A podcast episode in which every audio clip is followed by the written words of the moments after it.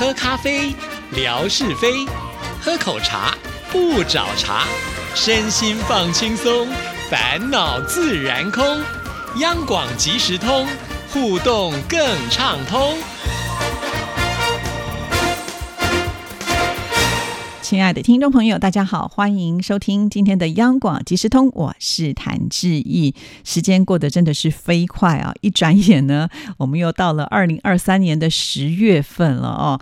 那回顾呢，在过去的这个九月的时候，对志毅来说呢，真的有一种啊，好不容易熬过去的感觉。因为呢，在九月份开了很多的直播啊。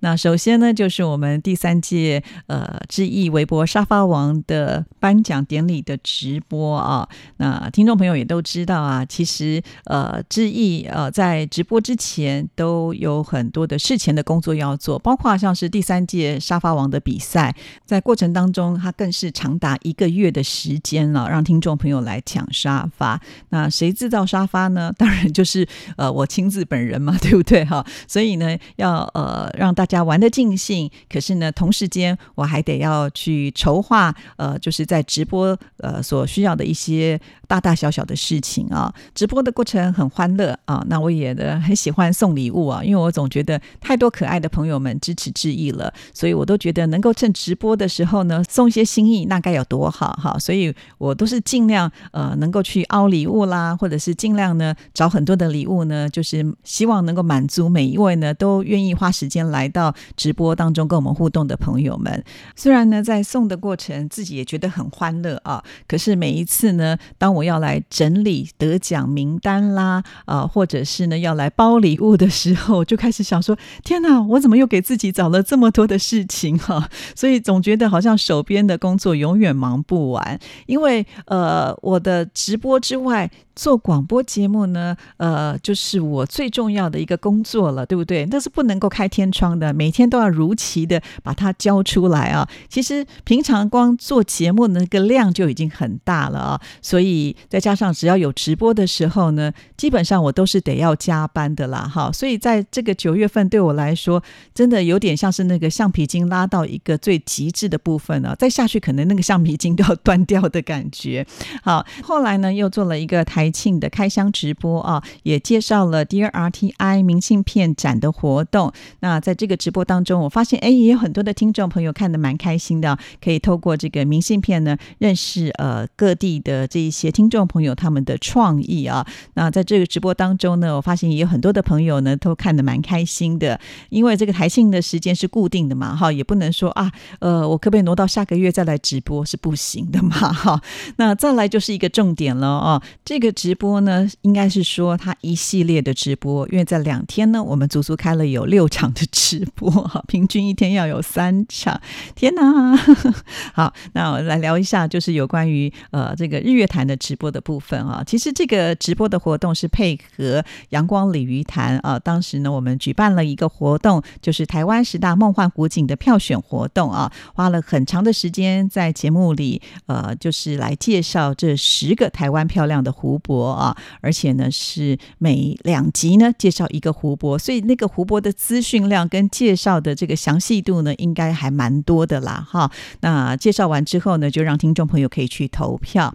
那听众朋友投票完之后呢，当然会期待，就是希望有没有得奖啊？更何况这是属于比较大型的年度的活动，奖品呢也比较大哈。所以我们就想说，是不是呢借由这个直播，直接的让我们的听众朋友呢能够看到呃他们。喜欢的这些湖景哈，那所以用镜头带大家去看是最直接的了。因此，我们就特别的挑选日月潭呢。同时呢，这也是这一次台湾十大梦幻湖景票选活动当中呢得到最高票数的日月潭哈。其实这也不意外啦，因为日月潭毕竟它的这个知名度是最高的哈。因为很多听众朋友都说啊，这就是我小学课本里面念到的日月潭，没错，就是日月潭哈。那日月潭真的也很美。我跟纯哥在呃阳光。鲤鱼潭节目当中也说过，如果我们两个参加投票的话，也可能会把第一名投给这个日月潭哦。好，那所以我们当时就计划说，诶，如果可以的话，我们是不是就把我们的直播团队开拔到了南投的日月潭去呃开直播，让听众朋友可以透过我的直播镜头来认识真正日月潭的美啊。然后我想的很美。但是执行起来，在过程当中呢，就不能说那么的美了。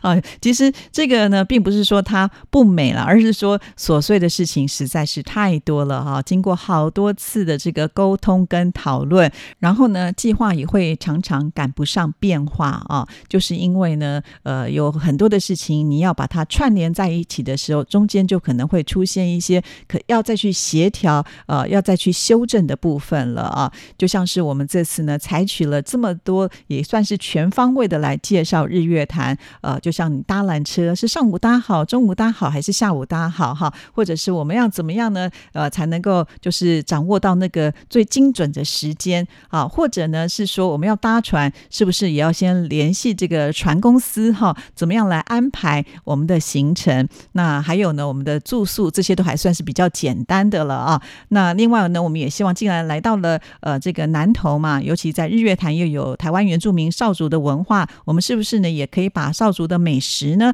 透过直播来让大家认识啊，因为反正我们到当地也是要吃饭的嘛啊，所以就希望呢一次呃到了这个南投的日月潭就全方位的介绍，就心很大啊，呃，那为的是什么？就是希望呢我们的听众朋友，即使还没有来过日月潭，你也可以先饱览一下日月潭之美啊，在未来你来到日月潭的时候，我想那个感触性啊一定会更强烈一些。但是我们一行人浩浩荡荡要出发。呃，要先找租车公司啊，毕竟这次的路程比较远。那我们自己本身又有工作在身呢，所以还是要找这个专业的司机来协助啊，我们这次的直播啊。那这一些呢，就完全的得靠我们自己呢，先跟呃这些单位来联系哈。我们要预估就是这个价钱啊，才有办法呢，就是去申请嘛哈。所以这些都是有程序的，每一个程序都是环环相扣，就必须要把它做得很紧凑哈。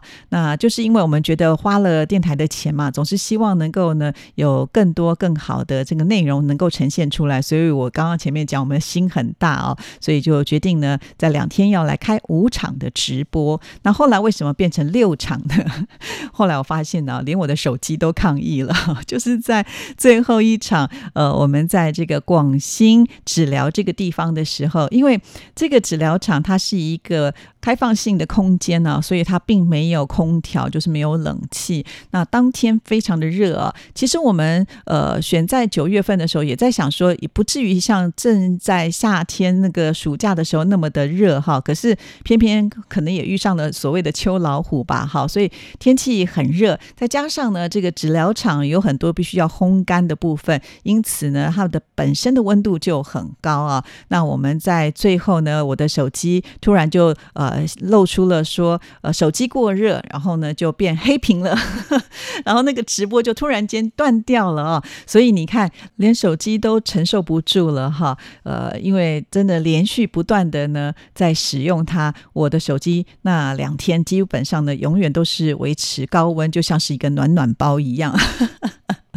好，就是因为我的手机呢已经累到必须强迫被休息了之后呢，啊，我们就来不及呢送出我们心意奖。你看这个心意奖也是我们一开始呃知道这个地方可以手做 DIY 的时候，我们就觉得，哎，做了这些东西，当然就是要送给我们听众朋友啊。而且我还想到，既然呢是要在折扇上面呢可以提提字，我就还联想到说啊，以前呢我对这个篆刻是很有兴趣的，所以在我念大学。学当时呢是在呃茶艺馆打工，我在那边弹古筝啊。那这个茶艺馆呢，它就开了相关的课程，就是呃学篆刻。所以呢，我是一手赚了弹古筝的钱，然后另外一手就把我的呃这个赚的钱呢，又交去当学费啊，就是学习这个篆刻。那这是我刻的第一颗的呃图章啊，因为刚开始学嘛，所以就用比较大的这个图章哈。那所以刻完之后，我自己个人很喜欢，呃，平常也没什么机会用，因为你这。真正去存款啦，或者是银行呢开户的话，没有人会用那么大的图章嘛，所以这个时候我就觉得，嗯，终于可以派上用场了。于是，呃，我就一直不断的提醒自己，我当天一定要把它带着。那还怕呢，就是在治疗厂这个地方呢，它没有印泥啊，我还自己也准备了印泥带去呢。你就知道我要送这份礼物是有多么的用心啊，呃，所以当时呢，我们因为就是我的手机罢工黑屏了，没办法继续的再来。来直播。虽然后来好像有接回来，可是并不是那么的完整。那我们当下就决定呢，呃，干脆就是回呃台北之后呢，到了电台，我们再重新开一个呃直播，让听众朋友有机会来互动，得到我们这次去手做的奖品啊，包括了我跟纯哥做的这个扇子，另外呢就是我们的拓印哈。其实呃我们自己这一次呢，在广兴治疗，透过这个专业的培培老师呃讲解，我发现呢，我们的听众朋友对于这样子的一种介绍呢，都觉得蛮喜欢的啊。很多人会提出问题，甚至呢也觉得好有知识性哦。呃，其实当下呢，我也很意外啊，因为这场观看的直播的人数呢是呃高过就是前一场，就是我们搭乘缆车来观看日月潭风景的直播人数啊。哇，因为这是我们日月潭直播的番外篇哈，它基本上呢并没有跟日月潭有那么直接的一个关联，它是在附近几公里的部分。我们会觉得说，哎，既然我们都出发了嘛，好，是不是可以再掐一点点的时间，带大家看一看不一样的呃这种观光职场哈？那所以呃原本是想说这是一个 bonus 额外加出来的，但是没有想到呢，它却得到了一个非常好的效果哈。这也不枉呢，我们都饿着肚子呢 在做这一场直播。其实说到了饿肚子哈，我们的听众朋友好像看吃播也看得非常的起劲。在看完了少族的吃播之后呢，呃，就已经有人在问说，那晚餐是不是也要开吃播呢？还不止哦，到了第二天的时候呢，呃，接近中午，听众朋友还会问说，那你们不吃饭呢？因为呃，在第二天我们的行程很满嘛，哈，从一开始呢环湖直播之后呢，就抵达了呃日月潭缆车站的地方，那我们就去搭缆车啦。缆车搭完之后呢，我们也是马上驱车就到这个广兴治疗啊，所以这个中间都没有休息，没有休息就当然就没有时间去吃饭喽。我知道听众朋友这么问，当然也是希望能够是不是再看看我们能够开个吃播什么的啊？结果我们并没有啦。那我们在这个广兴直疗呢，一直直播到两点多啊，到了车上才开始呢找等一下我们要去吃饭的餐厅啊，因为呃一般来讲很多的餐厅他们都是只有营业到下午两点哈。那我们易华有一个好朋友是住在南头，还提供了好多的餐厅，就我们一查这些餐厅呢都已经呃过了这个中午营业时间，没办法去。最后呢还是我们的司机大哥带我们去一家这个控肉饭啊。什么是控肉饭呢？也就是猪的这个五花肉呢，把它拿去卤啊，卤到非常的入味哈。呃，这个三层肉呢放在这个饭上面呢，油滋滋亮亮的哈，那是非常下饭。在台湾呢很普遍能够见到的这个台式料理了哈。因为只剩下这家店，而且呢我们还是最后一桌的客人，我们吃完他就刚好也打烊了，因为他营业到三点。那当我们吃完之后呢，就赶紧风尘仆仆的又要赶回台北哈。其实也只有到那个时候，那我们才能稍微放松一下，不然在此之前，我想我们直播团队的每一个人的精神都是还蛮紧绷的哈。那只要我有空闲的时间，我大概也会稍微的呃整理一下我的微博，跟听众朋友做互动。但是因为啊呃这个手边的琐碎事情真的是非常的多啊，呃其实我在就是直播完的第二天，已经把所有的得奖名单公布出来了。当然我知道公布出来之后呢，很多听众朋友一定呢也会满心期待能够收到礼物。我这也就是为什么每一次在直播完之后呢，我也会大声疾呼，希望所有的听众朋友都能够抓紧时间呢回传相关的讯息啊，因为我们要寄礼物，绝对不会是分开来处理的，一定呢都是一次收集好了之后呢才啊来做处理。所以呃，如果你就是比较晚回复的话，其实就会耽误到所有这个领奖人的权益了啊。